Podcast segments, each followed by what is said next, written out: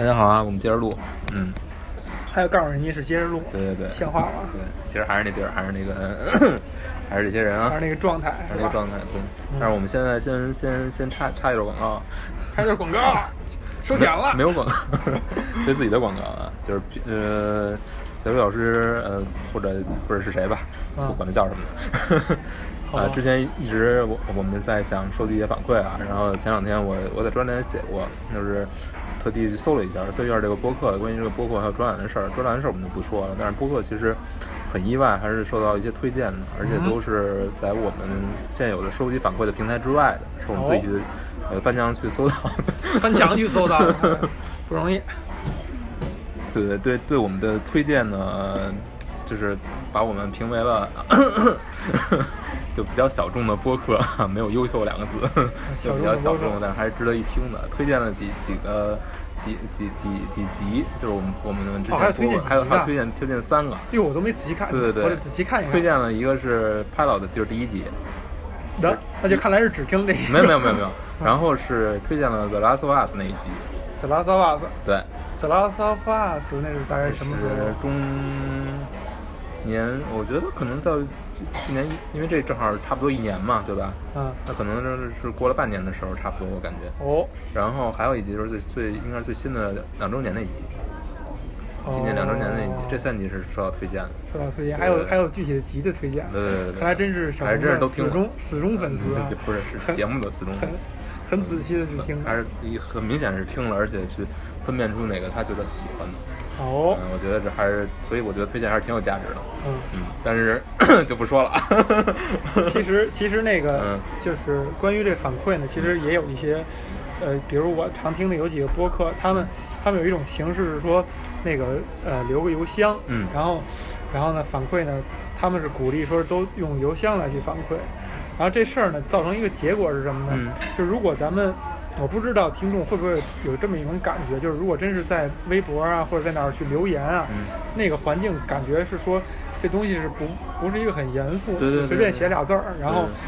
也也不会说河也没有人一定要回你啊，也不是也没有人一定要回你，嗯也不一定被看到，然后呢，也然后感觉那状态也不会写很多东西。然后就有人我看那有仪式感。我看有人说写邮件那个呢，我就听到他们节目里经常会念非常长的，嗯，然后甚至这些长的那个反馈会给他们一些 input，嗯，这个感觉还是挺好的。留个邮箱吧。这个咱们可以考虑啊，现在有点突然。嗯，那么结尾的时候留吧 如果我们想得起来的话。好吧，嗯。然后嗯，然后呃特别是还是特别感谢大家的推荐啊，就是感谢大家去听，嗯然后我们在网易云音乐也已经开了，所以对，已嗯经一直都在传，我也保持更新。然后呃，这个如果大家就是我想想。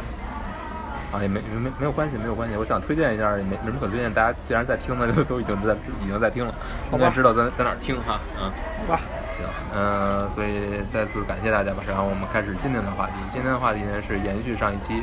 呃哦上一期呢讲的是 GOT。GOT 是什么呢就是权力的权力的游戏。权力的游戏。那冰与火有没有缩写呢？冰与火就是 A S 什么什么，就每个单词儿的啊那好复杂呀，对对对，嗯，对。啊。然后我们上一期主要谈了一个呃，可能谈了几个方向吧，一个是这个作品的创作创作手法方面的，嗯。然后还有一个方向就是谈了一一个比较主要的人物的一些心路历程。嗯，那我们这次来谈什么呢？呃，小雨老师，这回咱们可以，呃，其实其实呃，可能聊的过程当中，它也没有一个明确的一个划分，对对对对。我们就是找一些气口，找一些切入点，然后可能就展开了。那那那我提一个，就是我看到过一个 GIF，就是一个图，就是描绘血色婚礼，描绘血色婚礼，描绘血色婚礼，然后然后我看完最后就就会觉得，哎，这个剧集好奇怪，就是为什么最后所有人都死了嗯，啊？就是那那如果把所有的角色都死了，都杀死之后，这个这个剧情到底还怎还要怎么推进呢？嗯，就是血色婚礼这事儿我是吧，没有想到有任何一个剧集会或者说故事会这么干。嗯，嗯，血色婚礼这事儿呢，它其实虽然我们都读过那个《英英雄传说》，英雄传说也是一个一个一个一个一个死，而且其实你感觉到最后最后的那个角色有几个关键角色是活到最后的，只不过在最后的也死了。呃，几章里要陆续再去死亡，嗯他是把故事完成以后，这些人再退出了历史舞台，是这个感觉。然后，呃，血色婚礼这事儿呢，其实可以从几个周边的来谈起。就是首先第一，就是呃，我记得当初看到有人说，就是在聊那个，嗯、金庸的作品的时候，就有的人说说金庸作品我反复会去读，嗯然后但是我再也没法回到那种我第一次读金庸的作品那种嗯心潮澎湃那种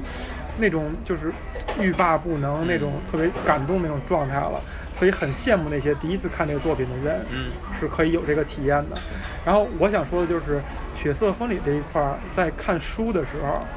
呃，真的是就给我这种感觉，因为在我看这个书那个年代，那时候在网网络的还不是说特别发达，但就是网络关于《冰与火之歌》的评论的还不是很多，或者说我还没有形成习惯去看一个作品的时候，看就去看一些大家的反馈。当然现在可能可能很多人会形成这种习惯了。就是你哪怕刚接触，你也有可能会看一些杂七杂八的东西，像我没有看我都，我都我都被迫对，甚至有的人没有没有看，他都会去看到一些评论。所以在我回想我看《血色婚礼》那段的时候，虽然他是写到第三本书的时候，嗯第三本书的最后才去写了这么一个片段。你想想，就是你已经看到第三本了，说明这个故事已经完全的你接受了。然后你看到这儿的时候，你才看到这个桥段的那种冲击和震撼。我现在能回想，就是我捧着书，真的是浑身发抖，嗯就是体似筛糠啊，这都是成套路了，浑身发抖，体似筛糠，这个手脚冰凉，然后就是把书扣在自己身上，缓了好长时间，就看到这个情节以后，而且你会再往前翻，你会觉得你是不是看错了，你会觉得。这情节是不是不是这么发展的？你是你会觉得你觉得看错疯了是吗？你会觉得不干了，老子不干了。你会觉得你会觉得你是不是漏掉了什么东西？嗯因为因为在那一刻，你会你是觉得这个事儿是一个倾泻而出的你就，说不通。呃，这就是我想说的，就是它是一个，就是你把情节看过以后，你再回过头去看，你会觉得这个情节是只可能这么发展，就是你觉得它是最合理的一个一个发展方式，但是你在第一次读读到《血色婚礼》之前的时候，你不会有这种感受。那他那些埋下的埋下的线，或者说预示的东西，这就是说，血色婚礼》针针对我来说，是把这个书从一个普通的流行小说抬到了一个有一定文学高度的一个小说，嗯就是因为《血色婚礼》这一个点过去以后，是？就是你该看它之前，你是带着是一种看一个很轻松，或者说很呃不会很你你不会觉得它是一个非常伟大的东西的角度去看，嗯嗯你就好像看，虽然这么说金庸不太合适啊，就是你好像看一些流行小说，嗯金庸像看呃什么呃史蒂芬金嗯 等等这些注重情节的小说，你就好觉得好像你是带着那种心情去看这个小说的，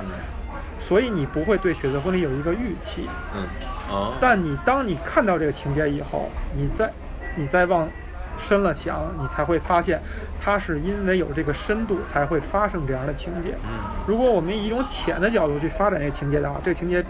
扔到这儿是突兀的。但是如果这个书有一定高度以后，你会发现它放在这儿是合理的。那其实区别就是对于它描写的很多东西，你的理解是你是仅仅是以前是片面的浮光掠影去对看过了，你没有意识到它其实是有价值的，对或者在其后的叙事中是扮演着很重要的作用的。对，你会你会你会觉得，如果按照顺理成章的方式发展这个小说，就不伟大了，它就像是一个普通的一个情节如果。你是一直你是在没没有把它当成一个史诗来看，你看到这里，你觉得有可能会怎么发展？如果不是呃发展成死的问题，就是我不会关，我会关注，呃，呃，我这个问题我待会儿再回答好的啊，就因为这样的话就要展开这个情节了。就是呃，还有一个有意思的一个点是说，呃，我现在我现在去看我第一次看剧集拍到这一块儿的时候，我发了一条微博，嗯。那条微博写的是说，呃，向《冰与火之歌》两个制作人致敬，嗯。因为他们把《血色婚礼》这场，呃，《冰与火之歌》当中《血色婚礼》这场重中之重拍得如此精彩，是这是一个漫漫长书的点睛之笔。嗯，就我写了一条很学院派的微博，所以你是要公布自己的微博吗？没 有没有，大概搜一下我我我的意思是说，我写了一条很学院派的微博，嗯就是很很呃很表达性的微博。我觉得我觉得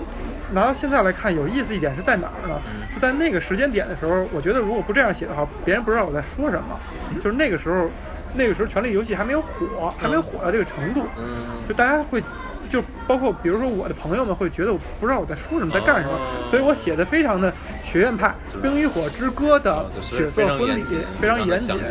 然后，然后而且是，呃，就就是这么一个感觉。嗯但到了现在，就到第六季的现在，呃，你发现就是已经铺天盖地的会，嗯、会看到这些这些事情了。所以其实我甚至觉得，啊，包括我以前一个朋友，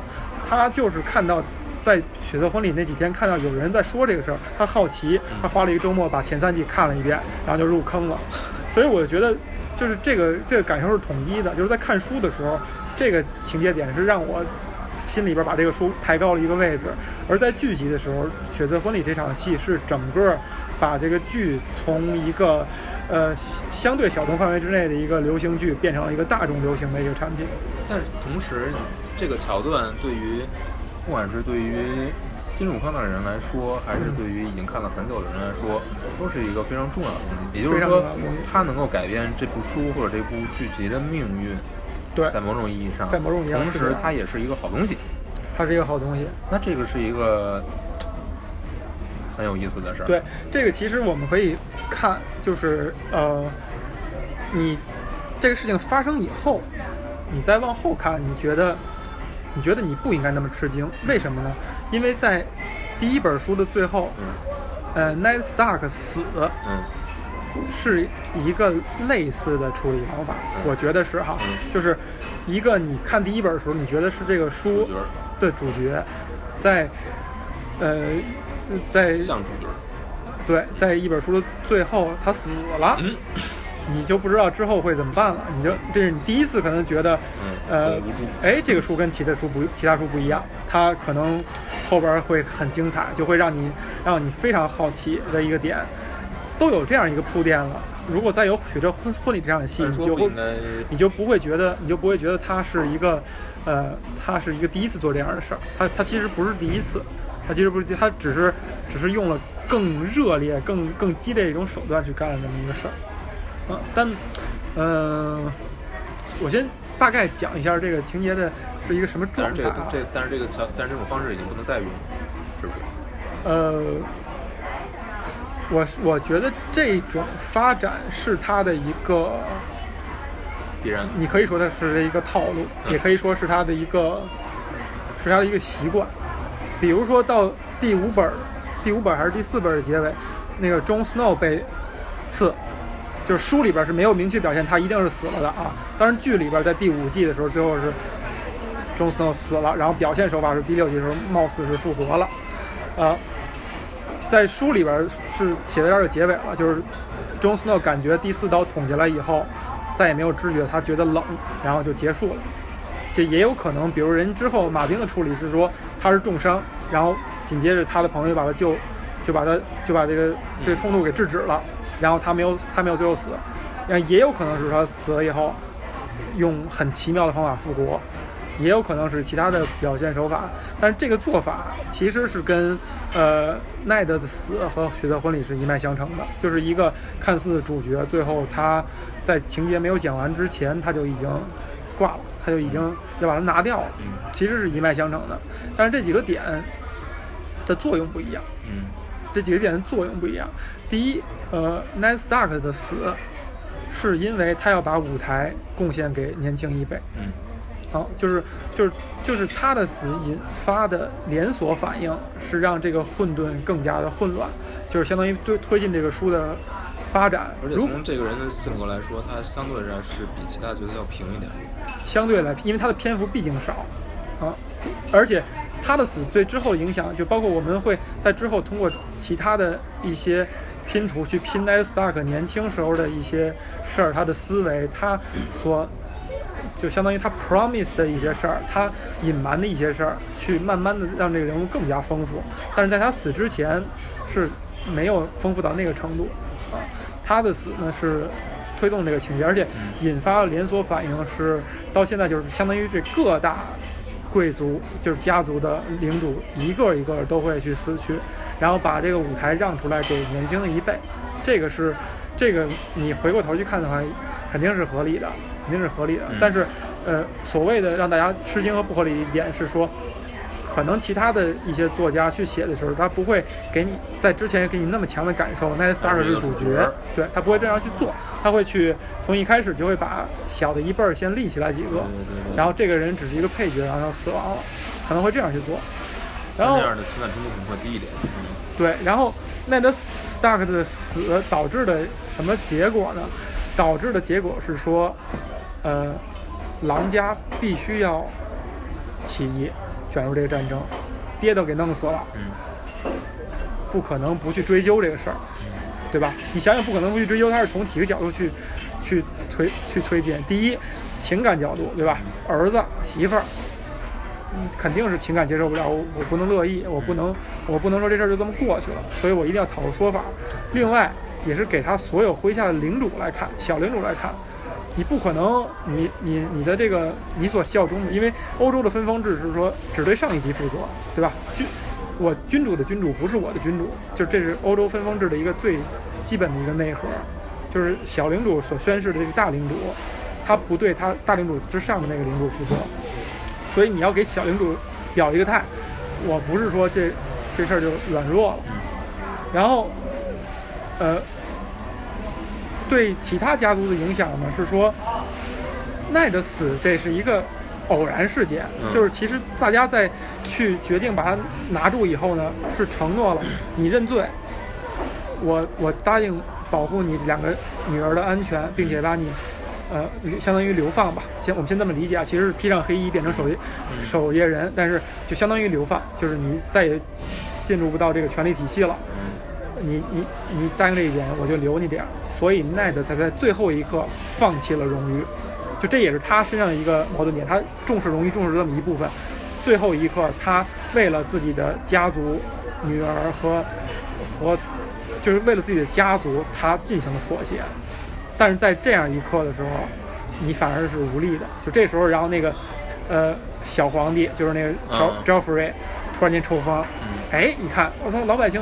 这么拥戴我呀？因为他是公开审判奈德，奈德说我认罪以后，百姓就在高喊叛徒、叛徒、叛徒。他发现，哎，我操，你们这么认可我呀？那我给你们推向高潮吧。Bring me his head。这时候连 Cersei 都吃惊了，说别别别杀，别杀，因为他就算再他就算再是一个怎么样坏人，他也知道这个这后代价太大了。我斩了一个一个大领主的斩首了，会引起。多大的轩然大波，但是他已经制止不了了，导致奈德的死亡，相当于它是一个偶然事件，它是一个偶然事件，所以其实到这儿的时候，你不会对他这个作者的写作手法以一种，就是你不会很洞察他的写作手法，你觉得他是事儿赶事儿，事儿赶事儿赶到这儿了，就是巧合吗？啊，说到这儿插一句特别有意思一点是说，呃，剧集第六季的时候讲了一个情节，这个情节将来可能在书里边会发会发生。但是有可能发展是不一样的。具体里这个情节是讲在遥远的呃东方大陆有一个戏班子，这个戏班子在演嗯 Ned Stark 被斩首这块的情节。你发现，然后在演就是戏班子在演的时候是被 Ned Stark 的小女儿看到看到了，因为他正好在东方大陆。他看到的时候，他就发现了。当然没有明确表达，就是观众跟着他的情绪能够感觉到，因为他爸爸真正被斩首的时候，他也是在那样一个情在现场，他已经逃出来，但是他在人群当中，是被呃另外一个人保护着，在人群当中，他相当于目睹了这一切，他知道事情是怎样发生的，对他是怎样一种冲击，但是他看到戏班在演的时候，他发现戏班子讲的情节完全是拧着的，就表现他爸爸是一个坏人，是一个叛徒。而而 Joffrey 和太后是值得同情的，是好人，而且老百姓也这么认为。就是 Ned Stark 被斩首的时候，老百姓在鼓掌，所以他就相当于有一种呼应的方式，给我们讲了，就是在宫廷里发生那些事儿，跟老百姓脑子中宫廷里发生那些事儿，有可能是完全不一样的。就是真正的事实真相到底是什么样，真的没有人知道。就是这个事儿是是一个呃。是目前剧集做的首尾呼应做的很很好的一点，而且他没有把它渲染出来，他只是表达一下，很很客观、很冷静的讲了一段。当然，这块戏班子这个情节是为了讲其他一个事儿，并不是我为了引入一个戏班子就是为了讲这个冲突，不是这样。他是他只是又表达了这么一下。然后呢，奈德的死还导致了，呃，就是狼家起兵，然后大儿子必须要站出来了，带着兵要去，就去相当于去去，呃，逼问这个来首都，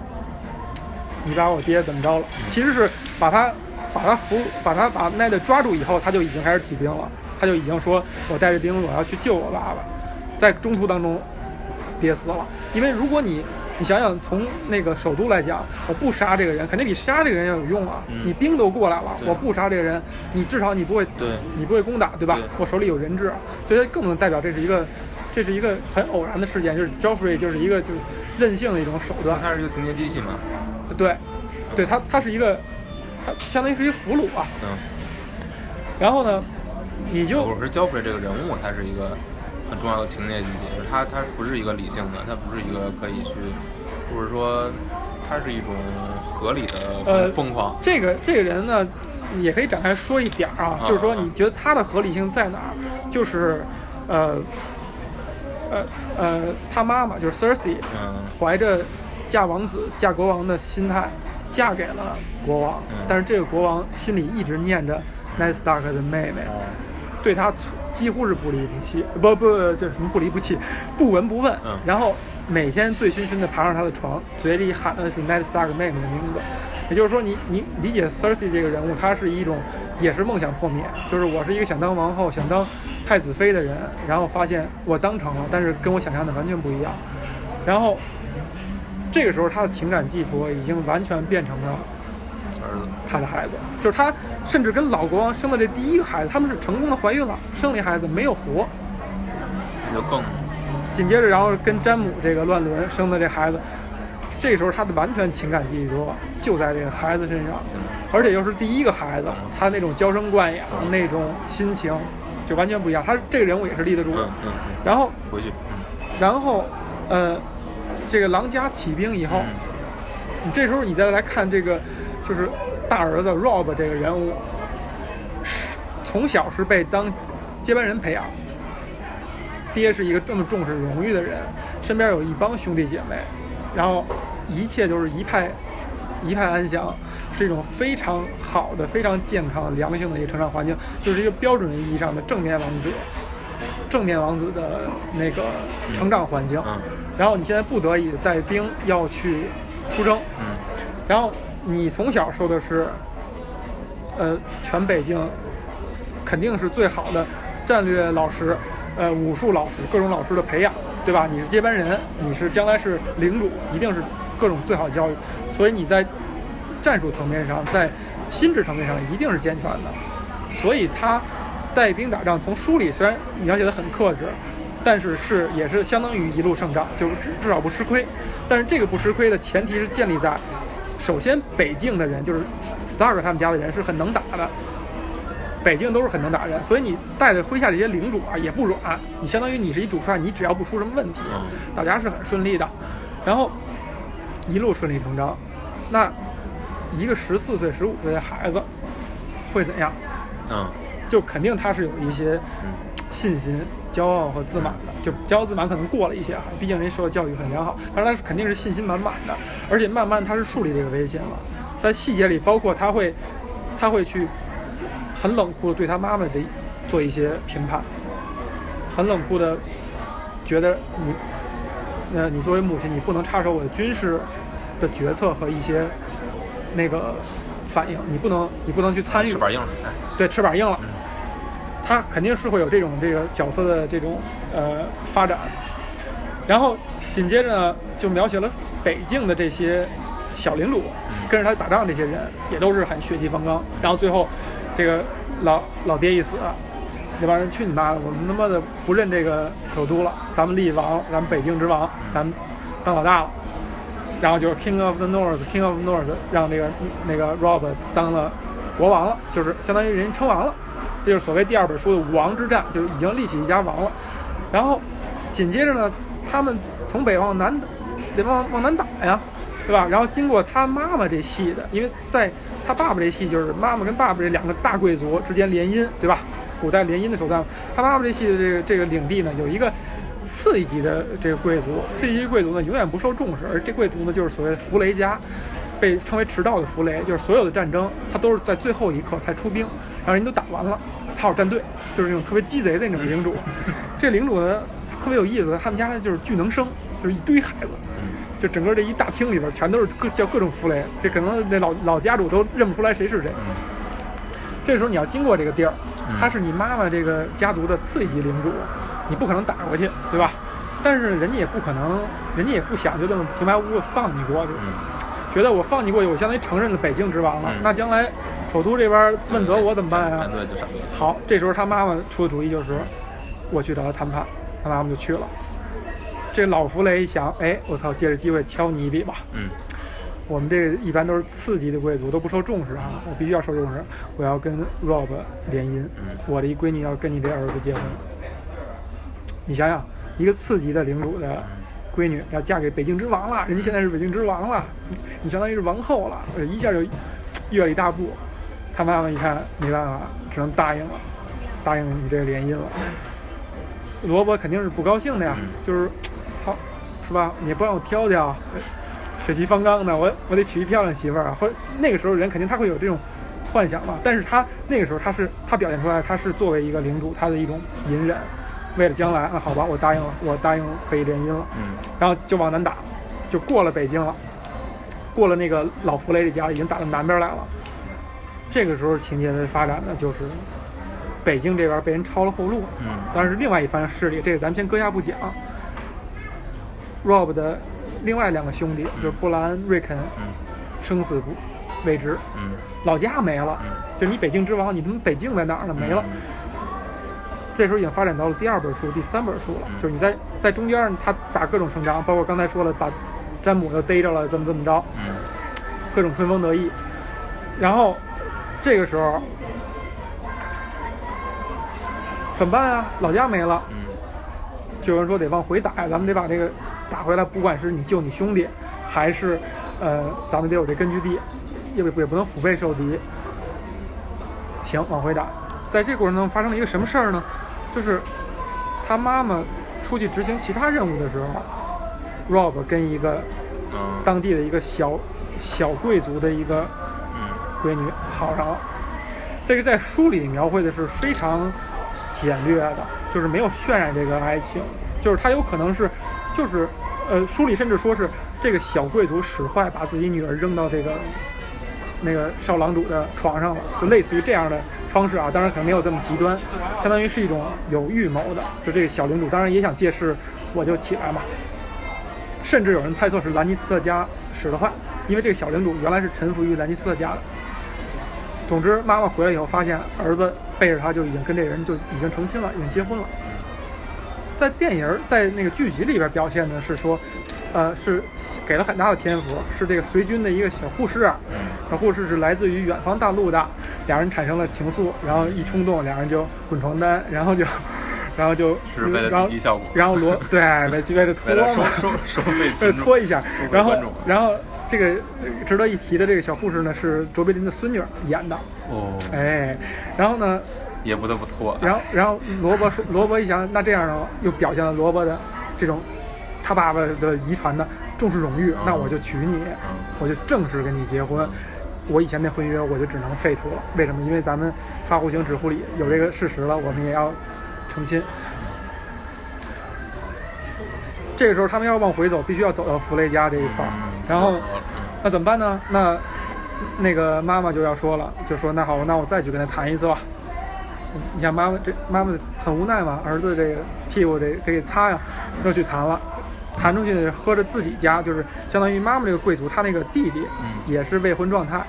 说好我让我弟弟跟你家联姻，相当于你是次一级的公爵的联姻，就虽然肯定比北境之王就差一些吧，但是至少是次一级的公爵，弗雷同意了，这时候大部队就开到了这个弗雷家的领地，安营扎寨，然后他们进。进这个宴会厅，这个时候，这个时候就要提到一个冰火的一个设定，就是说叫宾客权利，这是大家相当于就刚才咱们讨论过的，法律、嗯誓言。所谓的宾客权利就是，就是如果你如果他一旦是成为你的宾客了，你对他不能有谋谋害的行为以及嗯动机。怎么成为宾客？只要他吃了你的面包和盐，嗯就算是就算是成为你的宾客了。他们进了这个大厅以后呢，是一种剑拔弩张的状态，因为弗雷加肯定不乐意嘛，你悔婚。嗯呃，剧集里还是带着媳妇儿来的，嗯媳妇儿站旁边儿。嗯书里边是说，咱别刺激人家，给人放在给放在营营地里边儿哈。所以书里就写的是更真实一些，那个是为了剧集凸凸显那个效果。嗯然后他妈妈就赶紧说啊，我们已经很饿了，请给我们提供点面包和盐。嗯就他妈妈就想赶紧想把这宾客权利给建立起来，这样你不会再有任何冲突了。于是就吃了面包，吃了盐。嗯，就放松了。然后这个时候呢，就所谓的血色婚礼讲的就是，呃，妈妈妈这边的这个他弟弟要跟老弗雷家的这个嗯女儿要成亲。嗯然后这时候比较有趣的是，书里不光书里和剧集都这样表现了，反而娶的是一特漂亮的一个他的闺女，他的更多闺女最漂亮的一个。嗯然后呢，剧集里边会表现那个老弗雷就是冲那个冲那个少郎主这样一下，那意思是说啊，后悔了吧？嗯。我这我闺女也漂亮，你别以为我这都是丑八怪。嗯。然后呢，紧接着呢，呃，不得不说，确实我剧集看到这一块儿就觉得拍的是非常精彩的。嗯。大家在宴会，然后一切一派平和，嗯。然后互相开玩笑，然后，然后这个时候突然间，嗯那个这个妈妈感觉到播放的音乐不对，嗯。这音乐响起了卡斯特的梅雨季。嗯。卡斯特梅雨季其实是兰尼斯特家的一个，相当于他们跟他们家有关的一个历史传说的一个类似于主题曲的那种歌谣式的东西，在书里也是这样写的嗯，就是指的是兰尼斯特家，就是老狮王嗯。曾经以非常残忍的手段屠了一个嗯。屠了一个贵小贵族，嗯。导致小贵族灭族。听到这个音乐了，然后就觉得有点不对，嗯。然后这时候他就观察四周，嗯发现就开始这个宴会厅就关门了，嗯。然后紧接着呢，他就看到他旁边就是呃少郎主的那个副手，嗯。就是所谓的波顿家，就相当于北京的第二大贵族，他就摸了一下他的袖子，一扒一看里边穿的是软甲，嗯。然后他就立刻觉得不对，啪就给了他一巴掌，然后这波顿站立刻站起身来，紧接着四四周的弓箭手就上来了，就开始疯狂的朝宴会厅射箭，就所有的那个人都被就被射死了。这就是血色婚礼的一个一个状况。当然，他肯定为了突出戏剧手段，还还要表现一些，比如说有人拿刀把那个少郎主的这个呃老婆肚子捅了几刀，因为剧集里演她已经怀孕了，嗯捅了几刀，然后少郎主身上中箭，嗯然后呃妈妈凯特琳中箭嗯，但是跑到藏到桌子底下，然后紧接着他慢慢从桌子底下爬，爬爬爬爬到了老弗雷身边，瞪着老弗雷新娶的小嫩媳妇儿，说说你你我发誓以我的家族的名誉发誓，你现在放我们走，我永远不会追究这个事儿，只要你放我们走回北京，我永远我就当什么事儿都没有发生。我我请你这样去做，不然我就把你这媳妇儿给一刀给划死。老弗雷说：“那我再娶一个。”然后紧接着上来波顿家族的这个波顿，就刚才他那个副首领过来，在在那个罗伯的身上拿刀说：“呃，兰尼斯，我带来兰尼斯特家族的问候。”啊，啪一刀把罗伯最后捅心脏捅死。嗯然后这时候这个妈妈就凯特琳万念俱灰，嗯然后一下把这个老弗莱家的这个嗯新媳妇弄死，然后他紧接着也被割喉，嗯然后这整个血色婚礼就完成，就相当于在这一场戏里边，把北境的所有的统领嗯。一全窝端，嗯。就是北京的所有的军事力量一一窝端，嗯。然后在营地里边也是所有的弗雷亚的兵和波顿叛变的兵，把所有的那个没有叛变的兵全都杀了。这场戏也是被这狼家的这个二闺女，二闺女其实是因为已经到第三本了哈，她从第一本逃出首都，到第二本就是一直流落在外，最后是被啊特别倒霉，被这个很幸运，被猎狗带着，呃，这另外一个小反角，但是也是有反转的那么一角色，先不说，也是很精彩的角色，带着他要送给要送到血色婚婚礼说，得得知你哥哥什么都在这儿呢，把你送到这儿来，然后这个角色说我就来领赏钱，我就走了。刚带到这儿，他怀着崇怀着特别高兴的心情，能见着自己妈妈和哥哥了，然后看到，呃呃，少郎主骑着马从从那个城门里边走出来，但是脑袋换成了那个狼头，就相当于最后是把罗伯的身首异处，然后把他的那个冰原狼杀了以后，把脑袋放在他身上，然后就是游街示众那种，就是在这个在这个情节下，这个小女儿已经见证了自己自己爹的死，自己哥哥的死，就是都是她见证了这个这个场景的，真是不寒而栗。听得我这不寒而栗，我去。对对对，就是书讲到这一块儿的时候，就是看到一个访谈说，马丁在写第三本书的时候，这一章是最后最后写的，因为他写的时候特别难受，就是特别不知道怎么去怎么去把这个情节又做的呃嗯戏剧冲突又很强，然后又又他本身自己也是一个心结，然后我们就看发展到这儿的时候，他的一些所谓的必然性，嗯就是你看十一个十四五岁的孩子。嗯是什么时候啊？是叛逆期，但是在这个时间，他承担的是什么责任呢？嗯是一家之主，而且你是王，而且你稍一不留神，你底下这些领主嗯可能就散了，可能就心怀鬼胎了。嗯所以他的压力是在什么程度？而且又是一种军事的，军事上又是每分每秒，又是每一场战斗都是要么生要么死的这种压力，就是这个也是一种非常超乎寻常的一种一种设定，就是它存在于那种网络 YY 小说里边儿，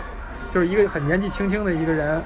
就带兵打仗，然后就各种顺利，然后拿下，然后最后火纹火纹火纹的所有情节都是这样嘛，是吧？小王子不要这样是吧黑自己的喜欢的东西是吧？黑自己的旧爱啊！这火纹都是这样的。然后你现在跳到他身上，你想想这个孩子他身上承受的是什么？然后在这个年龄段的孩子，他经得住经不住美色的诱惑，是值得想的。然后另外那个小领在书里描写那个小领主的动机，还有包括那个小领主家的那个那个小那个女儿的那个动机又是什么？然后他做了这样的事儿，他的妈妈应该会怎么办？然后以及对这个弗雷家，他他这样做是不是合理的？就是没你有说的，啊你这样去想，你这样去想，你觉得弗雷加是有他的动机的，他所做的唯一错的地方是他违背了一个违背了一个相当于一个嗯。誓言或者一个定律吧，对，就他会因此会接受惩罚，嗯。但是就像是所谓的弑君一样，你干了这个事儿了，你接受了你惩罚了，就相当于以报还一报嘛，他是合理的，就他不是说这个人就是 evil，他就想干这事儿，我就是想看这些人杀人为乐，他不是这样的，而且前提是说他去他后他身后还是有人背书，就是如果波顿家没有跟兰尼斯特家有这种勾结，在书里边其实其实是隐晦的提到了，剧集里边是明确的说的哈，没有这种勾结的话，他是不是有这个有这个魄力去干这个事儿，也已经不会了。所以其实这个这个情节看似是很很很戏剧化，但其实它背后铺了很多很多事儿，就是它是一个它它就是一个权力的游戏最后的那个突破口那个点而已。然后这个这个事儿呢，在剧集里边明确的又给描述了一个意义，就是首先这个血色婚礼呢被剧集里展现出来是老狮王一手策划的，拿到信以后一看，嗯，发生了，没问题。然后，呃，中间那块地儿就归弗雷加了，封你为公爵，就相当于给他提升了一级。北境归波顿了，相当于俩人有利，有有已经啊、已经分分配了，已经论功行赏了哈。然后这个时候，这个小恶魔嗯。借他的嘴去质疑这事儿，嗯。说你干了这么一个嗯。这么恶心的一事儿，就是那意思就是问他爸，你干了这么恶心的一事儿，你干了这么一个这么无耻的一事儿，你难道心里边不没有什么负担吗？嗯。他他爸就说，在一个婚礼上死几十个人，跟在战场上死几万个人，你告诉我哪个是合理的？这是战争，就是这是战争的一部分，就是我用婚礼上死了几十个人，就把北境的这个叛乱完全平息了。跟我继续打仗打下去，大家死几万人的士兵，你觉得哪个？我选哪个？就他其实是有这么一个点的，啊，所以其实你看到这儿的话，它的情节的发展的，首先肯定是合理的，而且他通过这个情节又展现了，就把这些人的性格又又明确的表达出来了，不是完全的 cheap，啊，不是完全 cheap 为了造一个造一个小嗯小桥段，一个一个 surprise 去干这个事儿。然后它主题还是还是应得上的，还是应得上的，还是应得上。然后你你能够看到的就是小恶魔在这个时候，他呃，他是不是被影响了呢？也有可能从这一刻起，他就真正的又成长了一步，他又觉得，嗯，如果将来我为了平息一个混沌的话，我可以这样。可能这也是我将来会做的一些一些事儿，那他有没有因果报应这个这个这个设定呢？是有的，也是有的。是有的。就是这个事儿是，呃，那是弗雷遭到遭到报应还是失望？都遭到报应了，而且，呃，这个待会儿可以再讲，啊再讲一下。哦，我想起来，想起来了，再讲一下我被剧透了一些东西了啊，没事儿，可以可以先说，再再再讲一说婚礼啊。啊，接接着说啊，就是呃，嗯，你违反宾客权利这事儿是一定会应验啊。比如说，呃，在剧集里他是怎么样慢慢的展开宾客权利的这个设定的呢？嗯，他是呃在领中城，婚礼后了，呃，对。对，不，呃，宾客权利啊，啊宾客权利在书里边是很早就有了，嗯就是它是它，因为它都是片段拼在一起的，哦就老奶妈给给那个给布兰，因为布兰讲啊布兰已经瘫痪了嘛，躺床上讲故事，讲这个数厨师的故事，就是在相传在很早以前，有一个人在把国王请到家里做客，在给国王请请他吃了一个派，这个派其实是拿国王的儿子做的，相当于我在你的屋檐在屋檐下把你儿子杀了，我我请你吃了，就啊对就对对对，呃，反正就是商纣王的那个那个事儿，就妲己的那事儿。对，然后他就受到诅咒了。然后老奶妈讲的是说，将来呃众神把他变成了一个一只老鼠，这只老鼠只能困在一个范围之内，不停的吃自己的孩子，吃自己的小鼠崽儿，就相当于对他进行一个宾客惩惩罚。所以大家会信仰这么一个神话，觉得宾客权利是不能破坏的，你不能在屋檐下杀害你的客人。然后书写往后写呢，是写到了一个另外一场婚礼，就是在老弗雷家，也出现了派，也出现了客人。这个客人里边有北境的人，就是北京的一些小贵族，他们表面上是已经臣服在波顿和弗雷的这个利益体系之下了，但是你能看到他只言片语透露出来，这个派是有问题的。而且这段时间，因为弗雷家人多嘛，不停的丢弗雷，就在大陆上面，弗雷死大量死亡，动不动就死一，动不动死一个，就整个家族已经被诅咒了，就所谓的诅咒。呃，然后这个派是有问题的，这派大家猜测很有可能是拿某几个弗雷做的，然后让这个老弗雷就把它吃下去，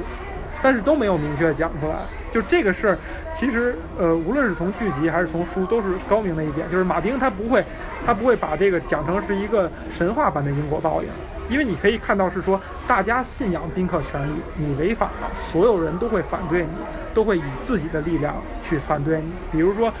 强盗遇到弗雷了，他就会杀了你。为什么？因为你们家干了错事儿，我可杀可不杀，那我就杀了你。所以，所以相当于就是所谓的公道自在人心，就是这个道立住了。还是你上一期说的，嗯，就是说大家信仰这个东西，对，就是你道立住了，就会有他就会不自觉地往这个道上去靠。他不并不一定是，并不一定是神秘的事情导致的，就是人心导致的。你怎么解释都可以，但是它是用了一种能够让你觉得是可以去在现实中发生的对，的方式去解释了所谓的报应。所谓的报应，对对对，就是这样，本本身什么是报应呢？其实也没法去也没法去说你没法去诠释。然后在剧集里边，其实就是相当于这个第六季的这收官之作是二闺女回来了，学艺归城，就是那个见证了他爹他哥死的这个人，因为他现在能易容了嘛，换了一副面容，给弗雷端上来一个派。然后弗雷说：“哎，我儿子们呢？我俩儿子呢？没看见啊？”然后这个闺女说：“在这儿呢，在这儿呢。”在这儿呢，没有啊，没有啊，在这儿呢，在这儿呢。然后老弗雷一一扒开那个派，看到了一个类似手指头样的东西，然后他就明白了。然后这时候那个阿瑞亚把面具一摘，说：“我叫阿瑞亚·斯塔克，我要让你记住，这是你临死之前你看到的最后一眼，是史塔克家族人的微笑。”把这个杀了。就是他用用一种戏剧的手段把这块儿又推向一小高潮，就 然后还有人诠释，就是说，在血色婚礼上有三种死死亡手法，一种被箭射死，一种是刀捅心脏，还有一种是凯瑟琳那个最后割喉。然后策划血色婚礼的三个人，老弗雷、老波顿和老狮王，老狮王是被射死在马桶上，波顿是被他儿子捅了心脏，弗雷是最后被割喉。为什么被他儿子捅了心脏？篡位吗？呃，这个待会儿待会儿待会儿可以讲老狮。王是也是被儿子对，也是这样，就等于说相当于这个又是以一种代际更替。呃呃有一种戏剧的手段吧，又去呼应了一下，就是死连死法都要去呼应一下，所以这就能看到他做剧集的人他是有这个心思，因为在在书里还没有发展到这块儿的情节，还没到呢。还没到呢，还没到，书还没有写到这一块儿，就是，呃，对，书书里边儿这刚才说那三个人，只有老四老狮王这块儿的情节是死了的，是死了的，那两个人还还活着呢，还活着呢，但是你可以预见到，嗯他必须会死了。第一也是给新一代让道，第二就是你要你要遵循这个嗯因果报应。嗯嗯，其实这块儿我突然间想到一点，想说的就是，嗯，就是剧跟书的一个一个对比，有意思的一地方我觉得。，对我也想问这个问题。我从上从上一期就想就想问这个。啊，一个是说，我们现在说，可能广，可能大家都会觉得，呃，剧已经已经超过书了。嗯，呃，一个是说没有超过的时候，情节发展上超过书了。一个是没没有超过的时候，它是怎么来影响的？嗯，就是原书呢是怎么来影响这个剧的？就是剧受到原原书的限制，还是说怎么样？嗯这是一个方向，嗯一个问题。另一个就是它超过书之后，它对书会产生一个反作用。嗯那就是书要怎么去写，才可能让这些已经发生的剧情节，因为对于书来说，如果它的剧情你已经知道了，这个书读起来会非常没有意对思。但是还有一还有另一个问题，就是剧集已经演了，故事已经知道了，嗯，书可以可以利用这一点。对，对，这个先先说一点哈，就是刚才我想说的一点是说，呃，剧集对书的一个破坏在哪儿呢？就是说，马丁采访的时候说过，就是他在写一个人物叫小指头的时候，这个人物叫小指头的时候，他在书里边是写的非常隐忍的，就这个人其貌不扬，从长相描述上来讲不起眼儿，他的身份不起眼儿，他的情节不是很多。嗯插一句啊，那个小指头就是量子破碎的反派。对，就是他嗯，就是是非常不起眼儿的。就是你如果看书的话，只有你特别读的特别仔细，你会觉得这个人身上会承担了很多故事。嗯也确实是，就是整个大陆这个混沌，很大程度上是他策划的，就是很多一些关键点是他推了一把，导致这个事情会这样去发生。比如说，布兰被推下去以后，嗯这小孩没摔死，嗯他看见了这一切，对吧？他看见了那个詹姆跟瑟西的一切，他没死，对施加来讲是个威胁。嗯施加会公这俩人就是詹姆和瑟西会公开讨论，他没死怎么办啊？他会知道的，但是他们没有动动心思说我再杀他一次，就是感觉到这俩人不会被描述的特别恶，他们只是很担心。然后紧接着情节发展呢，就是呃有一个刺客来哦，要刺杀对对对对，我他，想起来了，对吧终于想起来了啊。刺杀他呢没刺杀成，凯特琳拿着刀去君临去质问，碰到了小指头，小指头告诉他这把刀我认识，这是小恶魔的，就是那个小侏儒的。这时候导致了施琅家进一步的冲冲突，然后凯特琳在回去的路上碰正好碰到小恶魔，给他囚禁起来，甚至要弄死，才导致了施家兴兵，才导致了最后狼家跟施家冲突，然后逮着詹姆，詹姆，就这些情节发生。但是小指头在这儿是撒了一个明显的谎，嗯就这个已经揭示出来，他说这话是不对，那刀根本不是小狗，根本跟小恶魔没没有关系。嗯所以你就那他首先他是这刀他知道是谁的，并且他嫁祸给施家，就是他在背后是起了很大的作用，他是有所图的。马丁写的非常隐忍，就是这东西大家不会把目光，就是几乎所有人不会把目光集中在身上。但是剧的破坏在哪儿呢？是说你找了一个特别牛逼的演员，你找了一个很会演，然后呃很抓戏，就他的脸是很抓戏的，就你能看到这个人是不简单的很，重要，嗯你就你就能知道他很重要，嗯所以你就你就很多东西就跟看书的感受不一样。嗯马兵对此是有吐槽的，他会觉得你你相当于把我小小指头这个人物藏得很深，你把他过早了就用了，嗯所以到后来呢，关于小指头这块明情节就基本上就都明着写了，都都明着写了，包括他最后怎么把狼家大女儿从首都偷到了什么地儿，等等等等，都是明着写了。其实其实是对书有一定伤害的。这个这个我觉得就是就其实很难做到，很难做到你不去不去伤害，就包括我刚才说那种场外因素，这仨人谈了一个新合约，那后来两季肯定都没死嘛，对吧？你像这种事儿就属于场外因素，你你你书是永远不会出现的。你说我在书里人物给我谈了一合约，我后来两季不会给他写死，不会出现这种事儿的，对吧？所以他是他这种他是这种，包括那个斯诺的复活嘛，对，被看到在第六季片场，嗯，像对，在第六季片场，但是这种事儿就属于书，肯定书的读者不会猜测将来没选到什么事儿，嗯嗯，只不过那些浅度的那个冰与火的那个观众会觉得会觉得哦。以为是一个跟奈德、跟 Rob、跟其他几个人死一样的一个死主角，但其实不是，他会有这种，会有可能有这种惊喜感，但书的读者是不会有这种产生这种感觉的，就是这种影响。但是你看他，呃，他做到哪哪几点好呢？就是说，呃，就首先，你如果拿第五季、第六季作为一个分水岭来看的话，呃，我觉得。一个又看书又看剧的人，他如果愿意去思考书跟剧的关系以及创作者的思路来讲，这是一件特别享受、特别有意思的事儿。就是你能够看到前几季他有书的时候，他会怎样去拍，就相当于他手里有大量的素材，那他选取什么不选取什么，渲染什么不渲染什么，你就可以琢磨这个剧集二次创作者的思路，这事儿特别有意思。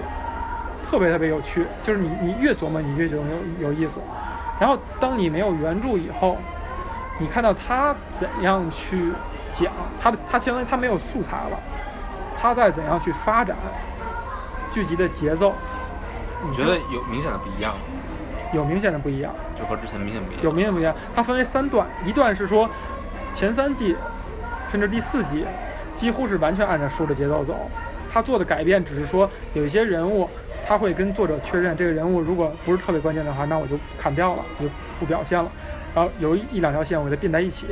比如说一个家族他有五六个儿子，五六个孩子，我我只写他只有一两个，因为其他人的那个事情我就并在这一两个人身上了。呃，做一些这样的处理，但他是在原书的框架之下，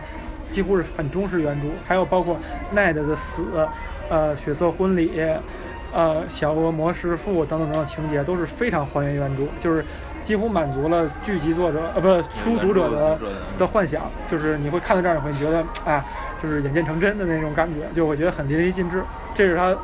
第一段，第二段呢是说马丁在写书的第四本和第五本的时候呢，他是进入了他我刚才说的那个迷林节，以及他在呃。维斯特洛大陆上，他也有一些困境，就是就我之前可能说过，这些孩子需要成长。他之前的计划是说这几年我空过去，直接写他们成长以后的故事。但他后来，他觉得我还是写，然后顺便写。就是一个坑友呗。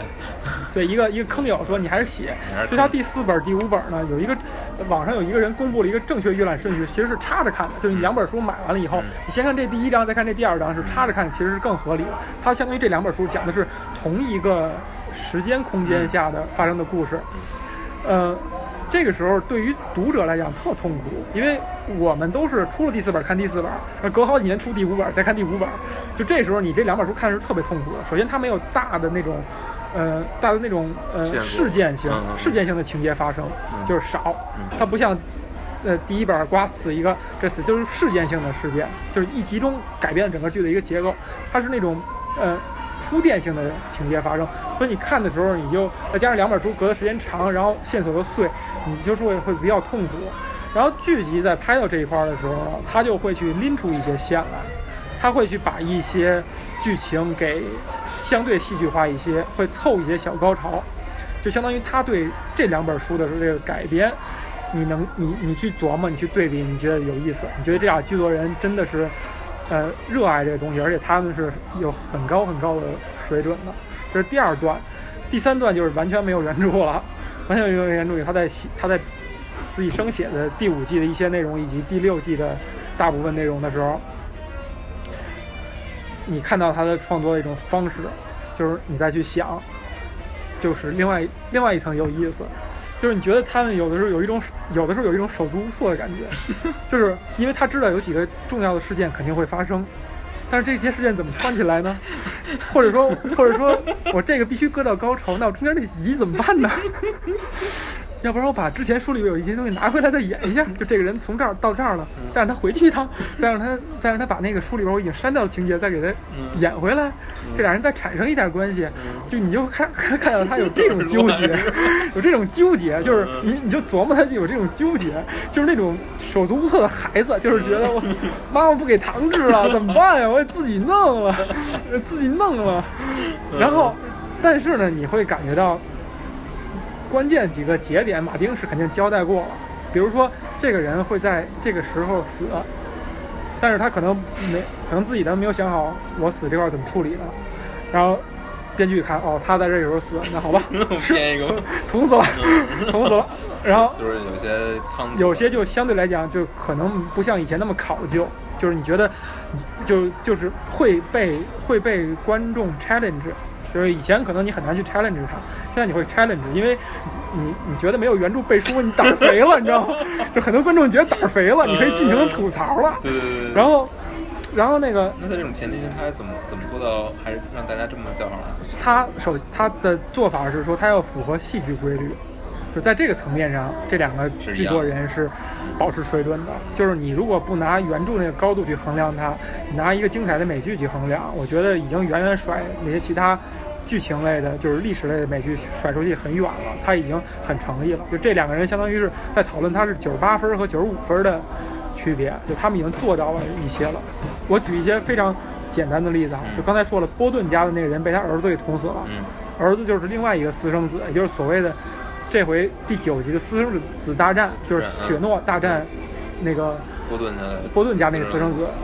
那个角色在书里边是一个。特别循序渐进才发展起来的人物，甚至到最后还没有完全的展露那种锋芒，就还没有完全把舞台交给他。他是一个非常非常从从一个什么都不是，慢慢慢慢一点一点发掘出来、描述出来的一个小反派。在在剧集里边，大家把戏剧冲突要拉在他身上，所以导致他是一个很重要的一个角色了，一个呃这两季的一个相当于一个大反派。那。他怎么解决他爸呢？首先，他爸娶了一新媳妇儿，这新媳妇儿是弗雷家的媳妇儿，因为这俩刚才说了，弗雷波顿，对对吧？要联姻，书里边也是这样。有意思是说呢，就是波顿在挑媳妇儿的时候，就不像刚才说的那个凯特琳他弟弟或者罗伯了，还看长相。波顿说：“呃，弗雷跟我说了，呃，你挑谁？”我就给你他等重的金子，所以他挑了一最胖的。这时候你能看到这个波顿老波顿这个人物是一个非常非常的，呃，实际的一个人物，就是非常非常的务实。他在书里边描述说他叫外号叫水蛭大人，就是他经常会用拿水蛭吸自己的血，让自己保持冷静，以及就净化自己。他是一个非常冷酷、非常非常那个严谨的一个人，就是。不动声色，就是城城府非常非常的深。就这个角色，其实，在书里边，他也是循序渐进描述出来的，也不是一上来就能看到有这么一角色，他是一点一点描述出来的。他看到一个非常有城府的人，就很有手腕，算是老一辈里边很懂权谋的一个人。他娶了弗雷加的这个大胖媳妇儿以后呢，大胖媳妇儿怀孕了。在书里边描述呢，是他这个私生子的妈妈抱着这个小私生子找到波顿的时候。波顿就想把这妈妈就给弄死，因为他妈妈就是他强奸的一个民女，弄死就完了。但是，一看这个波顿，看到了他这个孩子有他的眼睛，跟他的眼睛是一模一样的，他想，好吧，那留下来吧，就把波顿还养在了这个农农农妇家里边，是会给他提供一些仆人啊，提供一些牛啊、羊啊之类的。所以你看到小波顿的那个成长是在一个什么环境下，就是跟那些。嗯，什么强盗啊、强奸犯，甚至他派过去的仆人也有那种特别恶劣的人，就是那么一个成长环境。然后养大了以后呢，妈妈死了，给他接到了波顿，接到了相当于接到了伯他的这个城堡里边。这个小波顿干的第一件事儿就是把波顿的正经那个儿子给谋害了。通过就是也没明写，也就是一些线索，其他人一些只言片语，觉得这个波顿家这个大大公子死可能是小波顿就这私生子给谋害了。这个时候看到的波顿的反应是什么？波顿的反应就是说，哎，那就这样吧，就是他没有追究，为什么呢？因为在那个年代，活到四五十十岁的人随时可能死。如果现在我已经死了一儿子，我再把我这私生子给弄死，我就没有继承人了，那有可能我这家族完全就完蛋了，就底下这些小贵族一拥而上，你就完全没在。所以就算是如此深仇大恨，他也就觉得那就这样吧，那就说明这个私生子他赢得了他的地位，那我就给他合法化。就是他就是这么一个冷酷的老波顿，就是这么一个冷酷的人，就他什么事他都已经是一种最理性的方法去思考，然后。在他准备合法化他儿子剧集里边演的合法化他儿子的时候，已经合法化了，就是给他自己的，你不用姓雪诺了，你可以姓波顿了。这胖媳妇怀孕了，生了一个男孩，生了一男孩，哎，然后他就时不时拿这个要挟他儿子，就是要求这个私生子，你不听我话的话，我告诉你，这个夫人怀孕了啊，他没明说。怀孕，她怀孕了。如果他是一个男孩的话，我会重新考虑，类似于这样的话，可能没那么明确。这个时候，这小波顿他就会，他是一种什么样的心情？然后，剧集里是怎样去描演这一段的呢？就是在他们一起讨论战术的时候，老波顿跟小波顿讨论战术的时候，这个学士来报说，那个夫人生了，生了个男孩，生了个男孩。然后老波顿呢就。抬眼就盯着小波顿，小波顿呢就拥抱他爸爸，congratulations，可能说的不是 congratulations，然后拥拥抱他爸爸，拥抱他，恭喜你，你我又添了一个弟弟，没表现出什么，然后抱了他爸爸以后呢，松手，然后一刀捅进他爸的心脏。这块儿，你知道我为什么要讲这块情节呢？不是想要描述这俩人的性格，我想描述的是这个剧集制作人的细致程度。就我看到这儿的时候呢，我觉得这戏拍的有点长，有点多余。就是抱一下，你抱那一下，咣叽给一下就死了，对吧？我没多想。后来我看到国外网友的一个视频，就是抱那一下呢，镜头给了给了就是正反打嘛，打的是小波顿的脸露在外边，然后波波顿的后脑勺。一个镜头，一个全景，手指头这么着动了一下，然后离开，滑通。国外聚集的人就是认为小波顿抱的这件是在检验他爸爸身上穿没穿软甲，因为血色婚礼的时候，他爸爸最后那进那个剧那时候是穿着软甲在衣服里边，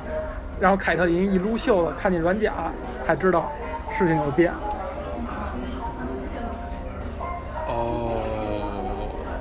你如果不仔细看，或者你不这样理解，完全没问题。他不渲染，不给手特写，不给什么，就是那个衣服领特写，完全不给，就是抱一下，然后分开以后捅一刀。所以网友就解读说，这是小波顿在检验他爸爸身上穿没穿软甲。说穿软甲他不能捅。你如果不这样理解，就我我我就只看见有这这么一个人这么解读，你知道吗？就相当于这种细节是这俩剧作人完全做到，就是。那个解读视频里边有大量的这种，就是那种我细致的做到这一点以后，但是我不渲染，我就只是做到了。你你仔细阅读，你可能觉得有意思，但是我并不是把这情节当夸大的说，我做到这一步。就这个看到这，我是真是觉得这俩制作人完全是用心了，就是他是真的是全情的把所有自己能做到的一切做到了。至于情节的发展，比如说你们觉得不如马丁自己写精彩，那我没办法了。就人家原书，人家能写成这样，是因为是他写呀。我他妈要能写成这样，我不干这个，我也写去了，对不对？但是他在没有没有这些素材基础之上，他细节完完全全他就会做到。而且他自己也是一，那是《血色婚礼》是第三季，这是第六集，他做到这么一种一种呼应。还有包括最后这个狼家这个小孩小瑞肯。在书里边情节已经没没写到这儿，在这儿最后呢是被相当于被狼家，就是北境的一个小贵族出卖了，给带到波顿面前。那贵族家的，呃，贵族家的那个族徽是铁链子，两个铁链子拴在一起，叫安博家。瑞肯在第三季还是第二季还是第四季的时候，他们藏在那个狼家那个那个那个呃呃地穴里边的时候。带着就分别带着冰冰原狼，瑞肯说他自己是小冰原狼，说他不喜欢铁链。瑞肯在整个剧里不超过十句台词儿，他说了一句：“这个毛毛狗，毛毛狗不喜欢铁链。”你回到这个六季以后，他是被铁链家族给出卖了。他也是一种呼应，就是他每句台词儿，他不能说是随便，因为你想想，他不喜欢铁链，其实没有什么没有什么太大的意思，对吧？他每一个都是勾在一起的，也就是说，这个情节在书上是没有的。也就是说，在这个情节，要么就是马丁已经把关键节点告诉他了，要么就是他自己在写第三季、第四季的时候，我已经想好之后怎么发展了。就他是做的非常，其实也是师从马丁啊。对对，他就是这种这种这种线是是埋的。非常好的，草蛇灰线，很不错，很不错。而且就是，呃，所以看到这些点呢，你就会觉得，呃，你期待，就刚才你问那问题嘛，就是马丁他会被这个剧怎么样影响？就是他首先他是一个已经无欲无求的人，是吧？人家可能最大的目标就是我把写了就行，也有可能最后你们都弄烦了，我他妈不写了，对吧？但如果他还愿意写的话。他肯定会对自己有更高的要求，就是，就是，我会尽可能要求自己以更巧妙的方法把这些，呃，你们已经知道的情节关键点，再给你演绎的更精彩和，呃，更合理吧。当然，有一些点可能你会看上去是不太合理，就是剧集后边的一些点会不相对也可以吸收剧集里面好的东西。对，就可能原没这么做了。对，对，所以其实我看这个剧，我一直所以剧集是他的初稿。有可能，我一直怀着的心态是说，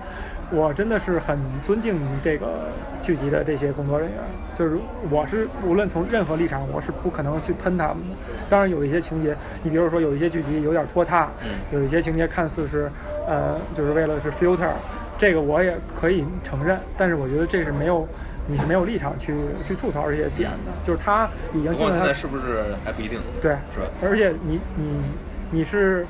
呃，因为他是尽他最大的可能再去把这东西做得完美。就是我们想一个事儿，就是，呃，这个一季拍摄会是二百多天，一年三百六十五天，播呃六十天左右，宣传三四十天，拍二百多天。其实每一季之间留给这个剧作者去写剧本的时间非常非常短。就他们俩的采访的时候说，就是最大的心愿就是这剧集完了以后睡一个好觉。就是你在你在想到美国人那那种就是假期一定在要跟家里人一起度过的这种前提之下，就几乎俩人是没有任何的那个 spare time，就是完全是这几年就是在这个剧集上连轴转。就是你拍摄的时候，你就去各个场，因为它是各个国家五六五六个拍摄点，你都要每集都要去盯，因为也是不同的导演，你就要你你作为那个剧作者，你就要去盯制作人，你就要去盯场，然后你宣传你就要冲在前面，然后你还要去。写剧剧本都是他们俩写的嘛，当然可能会有助手，所以其实你觉得这个，你只能说是，就是对，呃，美国的这个发达的这种电影电视行业的一种致敬，就他们真是在这个这么高强度、这么高压力下做出这么高水准的东西，非常不容易。你看马丁想拖个五六年 就拖个五六年了，算什么呀，是吧？对，嗯，他五六年都干什么？五六年，就像他跟史蒂芬金描述的，憋个两三个月，写一两章就不错了。那他要憋写不出来呢，那就写不出来了。然后看看看看博客呀，什么参加参加各种什么活动啊，啊，所以还是挺不错，还是还是很好，暂时告一段落，暂时告一段落，暂时告一段落啊。还有没有？